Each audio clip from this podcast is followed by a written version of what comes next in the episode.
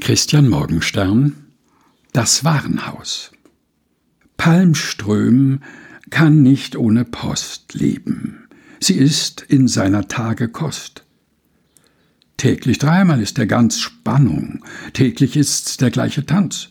Selten hört er einen Brief plumpsen in den Kasten breit und tief. Düster schilt er auf den Mann, welcher, wie man weiß, nichts dafür kann. Endlich kommt er darauf zurück, auf das Warenhaus für kleines Glück und bestellt dort, frisch vom Rost, quasi ein Quartal gemischte Post. Und nun kommt von früh bis spät Post von aller Art und Qualität. Jeder Mann teilt sich ihm mit, brieflich, denkt an ihn auf Schritt und Tritt.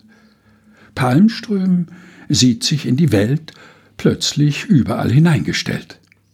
Und ihm wird schon wirr und weh. Doch es ist ja nur das WKG. Christian Morgenstern Das Warenhaus, gelesen von Helga Heinold.